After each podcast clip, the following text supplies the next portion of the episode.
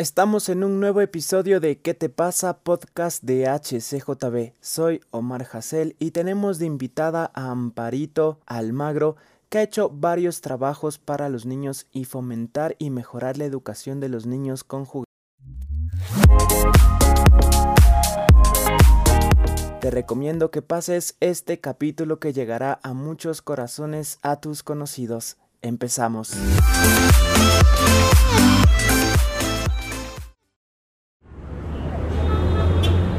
Y estamos aquí en ¿Qué te pasa? Podcast de HCJB. Muy contento porque tenemos una invitada muy, pero muy especial. Ella es Amparito Almagro, educadora, representa también a los artesanos, coordinadora de Educar Siglo XXI, que ha hecho bastantes proyectos comunitarios y sobre todo tiene un corazón muy, pero muy hermoso, dispuesto a ayudar a los niños en diferentes proyectos muy ligada también a las partes sociales, con los artesanos también para empujarse y ayudar a fabricar juntos y varias cosas más que nos va a contar. Así que, ¿cómo está Amparito? Muchas gracias por aceptar la invitación. Qué gusto, Omar, qué maravilla, súper contenta, mi corazón agradecido con HCJB por esta oportunidad que nos dan de, de compartir experiencias, remembranzas, vivencias que nos empujan y nos motivan a continuar en este proceso educativo, porque eso es lo que hacemos acá en Educar Siglo XXI. Educamos a las familias porque sabemos que en la sabiduría que nace desde el corazón de Dios está resultados y éxitos, sobre todo para los más preciados de Dios, como son nuestros niños. Qué gusto, gracias realmente por aceptar este tiempo. Para empezar, Amparito, ¿Cómo nace en su corazón el hecho de servir a la familia, servir a los niños, darse cuenta que había que ayudar a los niños y a las familias? Porque soy mamá y porque en algún momento de mi, de mi infancia tenía muy pocos juguetes. Y cuando empiezo a ser mamá y me doy cuenta que como padres y educadores inconscientemente podemos estar maltratando a nuestros hijos al momento de no proveerles de los recursos suficientes para avanzar en este camino de la educación. Proveer en primer lugar el tiempo, el amor y recursos didácticos para aprender jugando porque el niño en su inocencia todo le lleva a juego y él quiere reír, pero cuando un adulto no está preparado y capacitado, puede estar maltratando a, un niño sin darse cuenta al no brindarle estos recursos. Y eso yo lo descubrí hace casi 20 años acá, eh, que había mucha, mucha violencia y había un material hermoso que decía violencia en el aula y me llamó la atención. Entonces, como yo era mamá de dos niños pequeños, empecé a autoeducarme y aceptar que eh, tenía mucha ignorancia y que una puerta de salida para poder entablar y tener un puente de comunicación con los hijos es que como mamá yo también soy parte de la educación y yo lo estaba endosando ese rol sencillamente a la escuela. Yo soy parte fundamental, los papás somos parte fundamental de la educación, somos los acompañantes, somos los guías eternos de nuestros hijos porque Dios nos lo encomendó. Entonces, de verdad que ese fue un toque del Espíritu ah, Santo a mi vida para hacerme caer en conciencia del rol fundamental que como madre yo tengo en la enseñanza a mis hijos. ¿Y qué diferencia encontró Amparito quizás en los niños que sí tenían acceso a juguetes y a materiales didácticos para aprender con quizás a los que les hacía falta y no tenían a fácil alcance estos instrumentos para poder aprender? Eh, la, la, diferencia que aquellos que tenían esta posibilidad tenían un mejor eh, desempeño, mejor desenvolvimiento, contentamiento, los aprendizajes, cuando uno le pregunta a un niño que tiene el acceso a un material didáctico sugerido por estos autores importantes de la vida como son Jean Piaget y María Montessori, y yo le pregunto a un niño qué suma, y el niño me dice aumentar de una, contento, sin titubear y cuando tú le preguntas a un niño que no ha tenido esa oportunidad, eh, se queda pensando, empieza a alzar los ojos al cielo, pidiéndole respuesta como y ahora, este, y, y, y, se pone pensativo y se pone triste, ¿no? Entonces eso es lo que a mí ha sido mis puntos de quiebre, de, de saber que no todos los niños tienen acceso a, a tener estos materiales didácticos que nos permiten a nosotros como educadores y como padres ponerme yo a la altura de un niño con un recurso que me permita hacer, hacerme comprender y llegar con, con, la, con la enseñanza, con calidad y con amor. Y es tan increíble y una energía tan poderosa que te transmite un niño cuando lo comprende, cuando entiende, cuando puede trabajar esos procesos mentales tan importantes en la primera infancia. Y él se siente libre, se siente contento.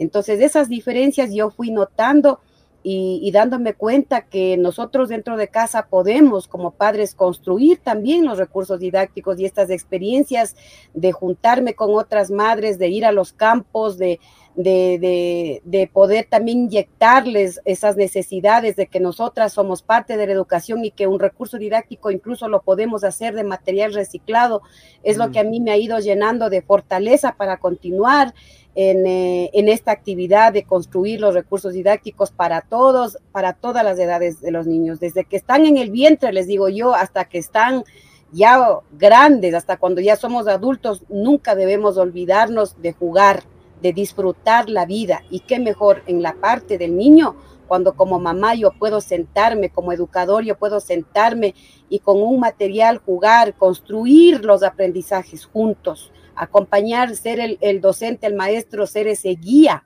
ser ese mentor, ser ese tutor que un niño necesita para echar a andar sus sueños. Reacciona, ¿qué te pasa?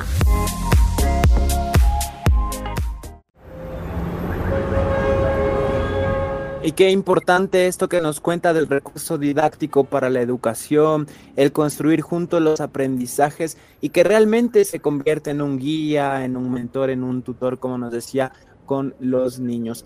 Ahora, ¿cómo has esa unión con otros artesanos de quizás, como nos decía, con materiales reciclables, con lo que se pueda? Poder crear este material didáctico para niños con escasos recursos, quizás que, no tengan esa facilidad y que encuentran una solución en lo que ustedes están haciendo. Un impacto fuerte porque el momento que uno despierta a darse cuenta que cerca de mí yo puedo ser parte del cambio de la vida de un niño, eh, me ha llevado a traspasar este, muchos mitos, muchos obstáculos eh, de que la letra con sangre entra y eh, hacer incidencia de cambio en un adulto, en un docente adulto, ha sido un reto bastante fuerte para mí.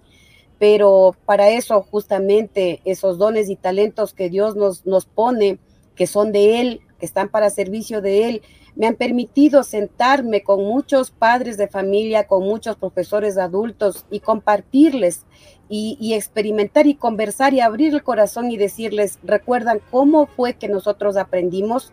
Nosotros aprendimos con una educación muy tradicional, al miedo, al susto, de que había el castigo, pero la diferencia de que tú te puedes poner a la altura del niño, tú te tienes que preparar y tú, te, y tú tienes que autoeducarte y, y saber que eh, ser maestro, ser padre de familia es una tarea de muchísima responsabilidad que vas a marcar la vida de un niño. Y marcar la vida de un niño es algo para mí de mucha responsabilidad, es una encomienda de Dios mismo. Entonces, eh, en este quehacer de elaborar los recursos didácticos, eh, um, Dios me fue llevando a muchas comunidades eh, en donde fui eh, acompañada de él, inyectarles esa energía, esos conocimientos a, los, a muchos docentes. Y yo recuerdo que nos quedamos haciendo material didáctico con materiales reciclados, con muchos maestros, con, otros compañeros hasta la medianoche, porque se emocionaron tanto de ver cómo iba a quedar. Y, sacar ese niño interno de nosotros que quizá no tuvo eh, los recursos para aprender jugando, que quizá tuvo el miedo. Había muchos que lloraban y decían, a mí me pasó esto, en la infancia yo me saqué cero, a mí me pegaron para que aprenda las mm. tablas y algunos derramaron lágrimas. Yo también dije, yo la verdad siempre tuve mucho dolor en mi corazón porque yo veía a, compañeras que les, se les tachaba de ser rudas, qué mm. rudas. Y, muchas veces los mismos docentes. Entonces, em, cuando uno despierta, Omar querido, a a, buscar juntamente con Dios eh, lleno, lleno de esta parte espiritual, transmitir los conocimientos para que otros también los puedan poner en práctica y poder ganar el corazón de un niño y que el niño sonría cuando comprende de por qué 3 por 2 es 6 y por qué mm. la M con la A suena ma, de dónde salió y tú le cuentas la historia y tú le muestras cosas que puedes construir con sus manos. Es una alegría, es un premio que no tiene un valor para pagar. Y, de mm. eso yo me siento muy agradecida y bendecida del Dios amado de mi corazón porque eh, me ha permitido contagiarles a otros educadores, a autoridades, a, muchos, muchos tipos de autoridades, incluso a, algunos presidentes que yo he llegado y dicho, miren, esto está pasando con algunos niños y esto pasó en nuestra niñez y esto tiene que cambiar. Mm. Entonces, así es que nace también eh, Paz en Cristo, que es un proyecto que nació justamente en el terremoto de Pedernales, de la necesidad de nosotros, ¿qué más podemos dar? Mucha gente está dando alimentos, ropa, pero yo me ponía a pensar, ¿y qué pasaría con los niños? ¿Cómo estarán ellos? ¿Qué estarán haciendo? Y se, y se me vino, pues por obra de Dios, eh, juguetes. Los niños deben estar asustados, hay que ir a jugar con ellos y sumándonos con los compañeros psicólogos, vamos a hacer esa obra y vamos con juguetes para pedonales y a toda la costa que sufrió el terremoto. De vez en cuando necesitamos que alguien nos diga qué te pasa. ¿Qué te pasa? Podcast de. Todos los jueves, nuevo episodio.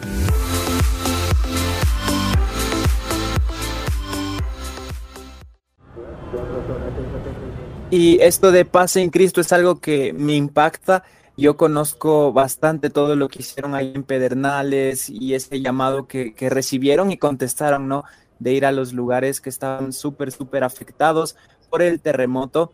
Y Amparito, no sé, alguna experiencia que nos quiera compartir en, eh, en esta misión de vida a la que fueron y donde nació esto de paz en Cristo y de saber que, claro, en medio del terremoto de las pérdidas tan fuertes, tanto físicas como humanas también, nadie jugaba con los niños o quizás no se preocupaban por, por su por su cabecita, por lo que estaban pensando, por los días, imaginen tantos días buscando familiares o que su casita ya no estaba. ¿Alguna experiencia que le haya marcado la vida? Hay tantas cosas que contar, Omar querido, pero algo que, recuerdo un, toque especial de Dios hablando a mi corazón es, eh, yo en ese tiempo era, era, estudiante del Instituto Cristo para las Naciones. Eh, eh, mis profesores, su directora Marta Claudia y, Marquito, y nosotros estábamos em, convocados para juntar ofrendas, cosas que iban, iban a llevar para allá y en ese momento Dios habló a mi corazón y los niños. Entonces eh, yo había mandado una primera ofrenda con juguetes, porque yo recordé en mi niñez hubo un, un sismo fuerte allá en, en, la Tacunga y se nos cayó a nosotros nuestra casa. Y, pero éramos niños y queríamos jugar y a pesar de los movimientos, yo recuerdo que en ese tiempo escuchábamos una radionovela y nosotros por lo menos con esa radionovela tratábamos de dramatizar, de construir en medio, en medio de ese dolor, distraernos un poco. Y yo, yo recordé eso cuando era niña. Y, y recuerdo que yo compartí esta idea con, con, nuestra directora, con Martita Claudia, y decía, Martita Claudia, eh, yo, yo quisiera que que por mí todos los niños que están allá tuvieran un, juguete, porque la, la, primera vez que yo ya fui, este, nos pusimos a jugar con el Jenga, con la torre Jenga nuestra, y, y, éramos ahí jugando y subiendo los, los, los palitos que no se caigan, y en eso, y en eso vino un, un sismo y tembló la tierra. Y entonces, este, yo recuerdo que unas mamás decían, no importa, no importa, estamos al aire libre, no va a pasar nada, yo no quiero que el otro me gane y, eso me motivó a mí, digo, eh, que es increíble cómo a través del juego tú, tú puedes disipar tu alma también y reírnos en medio de, toda esa tristeza, porque a veces no había ni palabras para consolar de toda, de toda la pérdida, de toda la muerte que se, que se, que se podía uno respirar allí. Y yo recuerdo haberle compartido esta idea a Martita y decir, mira, he pasado esto y ahora eh, necesitamos más juguetes, necesitamos armar unos combos didácticos, me acuerdo eran ya para ir a las navidades a otro viaje, necesitamos armar unos combos. Y recuerdo que Martita nos pusimos a orar y ella nos conectó con HCJB, con, con, la, con la directora, con Anabelita, y pudimos eh, de parte de la radio recibir una ofrenda económica, juntar ofrendas de la familia. Um, yo les mostraba los videos, las fotos de los niños, de los, de los papás y los niños divirtiéndose, jugando, comprendiendo. No había aulas, las aulas caídas, habíamos profesores voluntarios de ahí mismo de los lugares, cuando ya fuimos luego a, a Muisne otras fundaciones de amigas se nos, se nos juntaron y fue una cosa súper impactante. Eh, yo llevaba ya trabajando como 14, 15 horas y no sentía cansancio. Mm. Yo solo quería estar con los niños, yo solo quería abrazarles, seguir jugando y decirles, esto también pasará esto no va a ser eterno. Mm. Eclesiastés dice que hay tiempo para todo y esto mm. también pasará. Y algunos niños me preguntaban, disculpe, ¿usted es cristiana? Entonces yo decía, sí, ¿y tú, tú crees en, Dios? Sí, o sea, pero ¿por qué ha pasado todo esto? Si hay, cosas que quizá yo no te pueda responder porque no tengo todas las respuestas, pero esto también pasará y en algún momento Dios nos va a responder y sacarme y a veces em, este, tragar una lágrima para adentro para no, no, no hacer notar también mi sufrimiento hacia ellos, pero decirles que, que a pesar de que vivo lejos, soy de la sierra, vivo lejos, yo voy a volver. Y cuando a veces yo tenía que volver para acá, este, yo, yo volvía llorando porque decía, Señor, eh, los niños que conocí, por favor, guárdalos, sálvalos, mm. Señor, guárdalos. Y otra cosa también súper impactante que pasó, fuimos em, ya cuando con la ayuda de la radio y otras, otras empresas, amigas, juntamos cerca de, cerca de 400 kits, me acuerdo, de juguetes didácticos. Mm. Fuimos, hicimos una dramatización con los voluntarios a, a, una iglesia a medio caer, habían muchos niños ahí en, Pedernales y mm, hicimos, hicimos una historia de dramatización de la venida de Jesús, la luz de Jesús. Y, y 20 niños pasaron al frente y dijeron, nosotros queremos aceptar a Jesús. Mm, eh, eh, esas son cosas que ahorita me preguntas y, se me viene clarito, se me viene clarito ah, y me hace a ratos un nudo en la garganta porque hemos mm. vivido un efecto post pandemia fuerte, afectados en la economía. Mm. Quisiéramos tener más, em, me he contactado con algunos amigos de Pedernales, están eh, construyendo aulas de escuelas dominicales, están a medio construir. Digo, yo quisiera, quisiera tener más, quisiera estar en el gobierno, quisiera estar en la política, con todo lo que sé, para decirles, miren, la fe de esa gente, a pesar de que, de que murieron, de, muchos murieron sus padres, hay muchos niños huérfanos, la fe que ellos tienen porque creen y están convencidos que hay un Dios, les hace seguir adelante. Y hay muchos recursos en, nuestro país que le pido a Dios que sean bien administrados para que puedan llegar y puedan tener esos niños una educación digna, digna, porque el, en el servicio, en el servicio nosotros podemos ser esos fieles representantes de Cristo para que cuando el Señor algún día que nos llame nos pregunte, siervo, ¿qué hiciste?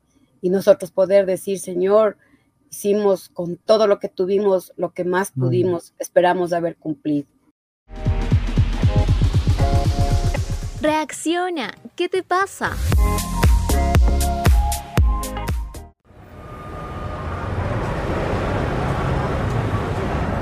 Y esto es algo que nos inspira y de verdad que agradecemos y, te bendecimos mucho, Amparito, y, y, realmente es un desafío para todos los que estamos aquí escuchando porque a veces pasamos por alto, ¿no? E, el hecho solo nos preocupamos, como nos enseña la sociedad o el mundo, por nosotros mismos o por los cercanos y no nos damos cuenta de esa necesidad que hay afuera y no podemos callarlo, ¿no? Tenemos que hacer algo, tenemos las herramientas, tenemos manos, tenemos pies y, hacer algo por los niños que son el futuro de nuestro país y me quedo con esta palabra que es una encomienda de Dios y es una bendición el poder trabajar con niños, el poder educarlos, no verlo como una carga o, quizás solo como un trabajo si es que en algún lado estamos en la educación, sino realmente como esta responsabilidad que es una encomienda de Dios. Y para finalizar, Amparito, y nuevamente agradeciéndote por este gran tiempo que hemos tenido, hacia dónde quisieran llegar con, con, todos los proyectos que tienen, con Paz en Cristo, con los artesanos, con los juguetes, cuál es el objetivo y si hay alguna manera también las redes sociales para seguirlos, para poder apoyarlos también en todo. Claro que sí. Hoy por hoy, eh, gracias a la intervención del Señor, em, hemos conseguido un espacio en, eh, en, la plataforma con nuestros juguetes y también eh, Dios nos ha puesto sensibles de que hay otras personas que si bien no hacen juguetes, hay otros jóvenes, hay otras madres solas que también necesitan comer y, nos hemos juntado en oración primero para que se den esos espacios. Siempre que Dios nos despierte a, hacer algo por el prójimo, pienso yo que nosotros debemos acudir ante Él y preguntarle cómo debo hacer, guíame, así como hizo Moisés para sacar al pueblo de Egipto. Respecto a educar siglo XXI y paz en Cristo, eh, nosotros nos encaminamos a constituirnos en una fundación de apoyo de psicorehabilitación, tratando en todas las áreas, porque cuando hay una discapacidad, no solamente es una discapacidad física que hay que atender, hay discapacidad intelectual por temas de autismo, eh, por temas de mm, ansiedad, depresión, eh, por, por, temas de, de, enfermedades ah, como víctimas de violencia intrafamiliar, eh, guerras, personas refugiadas, personas de otros países, ah, caídas en depresión porque extrañan su tierra.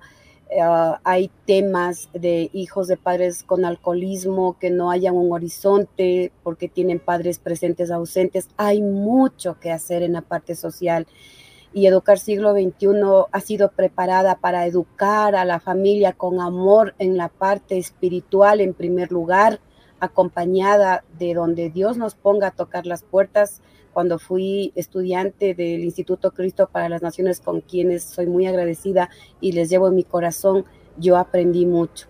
Aprendí en ciencias para la familia la motivación fundamental del por qué yo estoy aquí. Estoy aquí como un pasajero, estoy aquí como un transeúnte, pero mientras tenga vida, el Señor nos ha dado, me ha dado a todos, nos ha dado dones y talentos, que esos dones y talentos deben ser echados a andar. De esas semillas deben tomar fuerzas para crecer raíces para adentro y, alzarse como un árbol que cobija a los niños que son los preciados del Señor. Por algo Él lo dijo. Dejen que los niños vengan a mí y no se los impidan porque así de los tales es el reino de los cielos.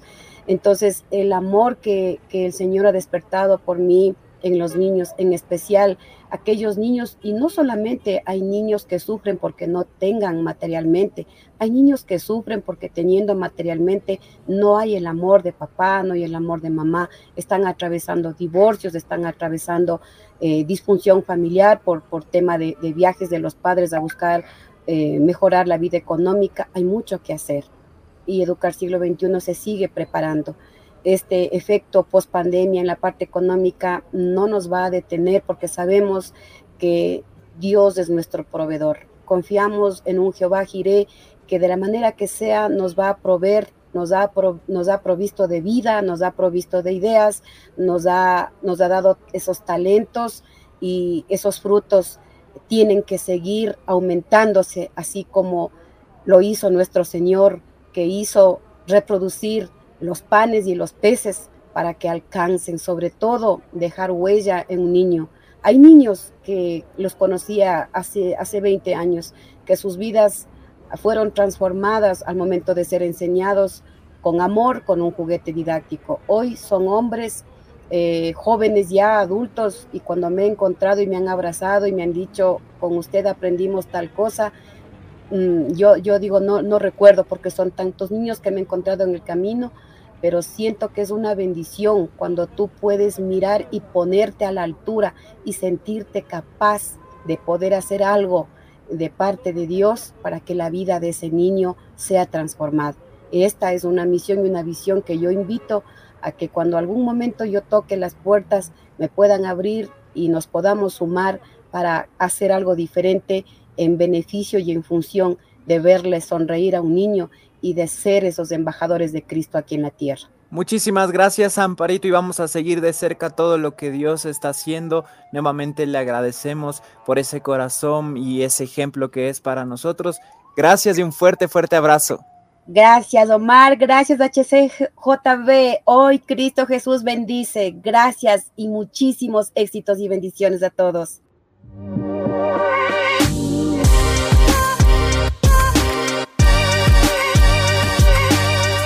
Gracias por escuchar ¿Qué te pasa de HCJB? Recuerda que todos nuestros capítulos están disponibles en plataformas digitales y en nuestra app HCJB. También puedes seguirnos en redes sociales.